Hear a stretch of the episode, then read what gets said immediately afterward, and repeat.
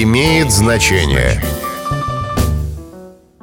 Здравствуйте, с вами Михаил Кожухов.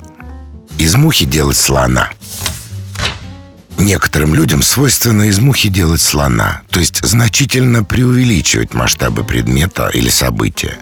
Невинная штука для них может стать поводом для судебного разбирательства, а бытовой конфликт они могут раздуть до уровня войны. Такие люди встречаются на протяжении всей истории человечества. Это подтверждает и сатирическое произведение «Похвала мухи» греческого писателя Лукиана, созданное 1800 лет назад. В нем есть такие строки.